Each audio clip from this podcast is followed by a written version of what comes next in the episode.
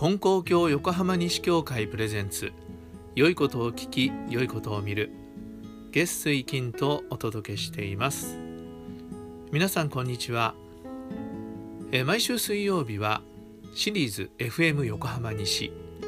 えこれは昨年の1回目の緊急事態宣言が出ていた時に横浜西教会の信者さん宛に限定配信したものを公開しているものです。え今日は先週に続いて廃止についてのお話です。今新型コロナウイルスの感染状況がいよいよ深刻になってきています。神奈川県横浜市かなり数が増えていて医療崩壊も起こってきていると言っていいような状態です。なるべく自宅にいるようにというように心がけている方も多いと思います。教会にお参りできないでいる方も多いと思います。また根高教の新人をしている方でない人たちも祈りの時間を持つようにしているという方もあるかと思います、えー、そういう方の参考になるお話だと思います。是非最後までお聞きください。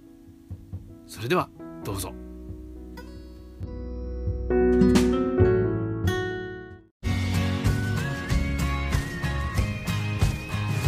FM 横浜西をお聞きの皆さんこんにちは。こんにちはえ昨日はラジオネーム今更聞いていいですかさんから廃止の質問があったんですよね。そうでしたね。はい今日はそれの続きです。はい。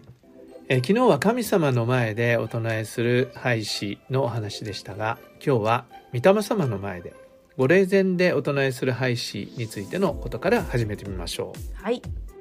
祖先三時と霊前廃止がありますね。この大きな違いは何だと思いますか？そう祖先三時っていうのは名前の通りねやっぱり主にご先祖様なんですね。で祖先三時だけは実は他の廃種よりももっと昔から根高教で作って使ってるものなんですが、えー、ご先祖様をおたたえしてね、えー、いう廃止です。で一方で霊前廃止はご先祖以外の御霊様も含めて、えー、おたたえするお礼を申し上げるお願いを申し上げるそういう廃止です。これも余談ですけど韓国でね御霊様のお祭りをするっていう時に韓国では主にご先祖様しかお祭りしないそうなんですね。だけど、えー、金光教では、えー、ご先祖様だけではなくてね、えー、若くして亡くなった方もまた、えー、子供だとかね水子さんだとかそういう御霊様みんな大事にお祭りするのでありがたいって言った方があるっていうことをね聞いたことがあります。まあ、祖先三時と霊前廃止はそういう違いがあります。それと天地産業史と新霊人廃止これはお葬式から50日祭まで使う廃止ですね。まあ、天地産業史は神様に対して申し上げる内容だと思います。で心霊人廃止は新たに亡くなった方の御霊様に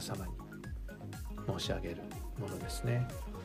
で横浜西教会では、えー、心霊人廃止はそういうお葬式とか50日祭までということにこだわらず毎日のご記念で挙げさせていただいています。これは東日本大震災の時からね始めたんですけども、まあ、自然災害とか事故とか戦争とかまた路上でね人知れず亡くなったというような方たちがお葬式も出してもらえずにいる方もあるだろうということでその方たちのお幸せを祈らせてもらう御霊様が安らかに神様のもとに帰られますようにということをね祈らせてもらおうということで、えー、横浜西教会では心霊人廃止を毎日のご記念でさせていただいています。というのが、えー、廃止の説明でしたが一つ飛ばしたんですね。天地書きつけ。これは別格なんですね。天地書きつけ包帯と言ってご記念します。もう天地書きつけだけは、えー、神様から教祖様に伝えられて教祖様がみんなに配られたものですから、えー、他の後々のものが作った廃止とは別格ですね。しかもこの天地書きつけというのは教祖様がこの通りの信心をしていれば間違いはないと言って、おられたものですから、それを唱えてしかも天地書きつけ包帯と言ってね大師祭る。もうこれは生き方に頂いていきます。ね我が身に頂いていきますというそういう意味で。ですから、えー、拝む言葉というよりは自分の中にいただくという意味でねこれを唱えるんですね。だからこの天地書きつけ包帯は別格ということです。さてそれをどういう気持ちでねお唱えしたらいいのかっていうことですが、えー、もちろん一つには今言いましたようにあの呪文ではなくてね内容が大事ですからこれを読みながら自分に言い聞かせるようにね、えー、新人を確認するような気持ちでね読むということも大事だと思います。それと、えー、一心をね載せる器だと思って、えー、これをお唱えするということも大事かなと思うんですね。えー、これを読んでご記念する時にその自分の一心をねそこに載せるだから時にはその意味とかねそういうものをあのちょっと置いてその唱えていく中に自分の心をね込めていくっていうことも大事だと思うんですね。だから特別なお願い事があるような時に親善廃止をねもう本当に、一心になって10回20回お唱えするというようなそういうお唱えの仕方も大切だと思います。まああの、そういう時には廃止ではないですけどもご信号報奨とかえー、ご神号ご神明宝生とか言ってね生神金光大臣様生神金光大臣様って繰り返し繰り返しお唱えしたりね、生神金光大臣様天地金の神様生神金光大臣様天地金の神様と言ってお唱えしたりそういうことでね神様におすがりする。またお取り次ぎを教祖様に生神金光大臣様にお取り次ぎをいただくということで一心になっていくということそういうご記念も大事だと思っています。えそれとねもう一つこれはあの私が学院生の時の思い出思い出なんですけど、えー、学院生が、まあ、僕の時は人数がまだ多かったので60人ぐらいね、えー、学院のお披露前でご記念するんですね。で当時はまだ網戸もついてなくてお披露前に。でクーラーなんかもちろんないですからもう夏の暑い時なんかはねもう結構汗だらだら流してねご記念するんですね。そうするとみんな早く終わって寮に戻ってお風呂入りたいとかね思うもんだからすごいスピードでご記念をするんです。でもうガーッとご記念してさあ終わったっていう感じでご記念したらその時の宿直の先生がその後今日はするんですけど皆さんご記念廃止を唱えるというのは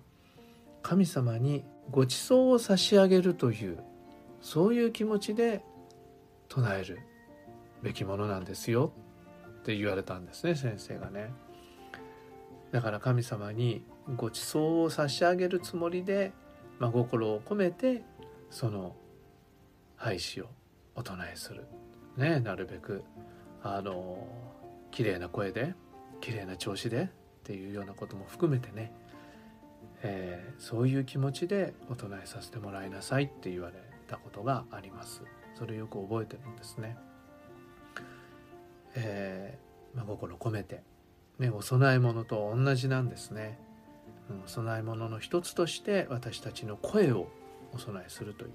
そういう気持ちでお唱えすることも大事かなと思っています。はい、えー、だいたいそれぞれの廃止の意味合いまたどんな気持ちでというのはお分かりいただけたかと思います。でまたどんな時にっていうのがありましたけれども質問に、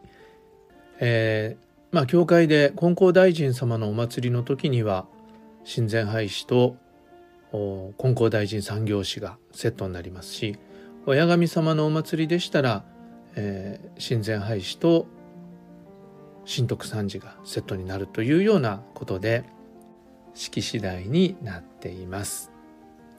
まあ、それぞれのお家でご記念される時には、まあ、その意味合いを考えながらそれぞれのメニューを作られたらいいと思いますがまあ時間によってっていうこともありますよね。まあ、一番時間がない時には天地書き付け少し時間がある時には取り次ぎ少子天地書き付け新徳三時というようなメニューでなさったらどうかなと思います。まあ、霊前廃止と祖先三時は先ほど言ったような違いですから、えー、ご先祖様にお参りしたい時には祖先三時でしょうしご先祖様以外の御霊様もお祭りしている場合は霊前廃止をお唱えするというようになさったらどうでしょうか。それぞれ工夫なさったらいいと思います。それでは今日はこの辺で。また次回の放送でお会いしましょう。さようなら。さようなら。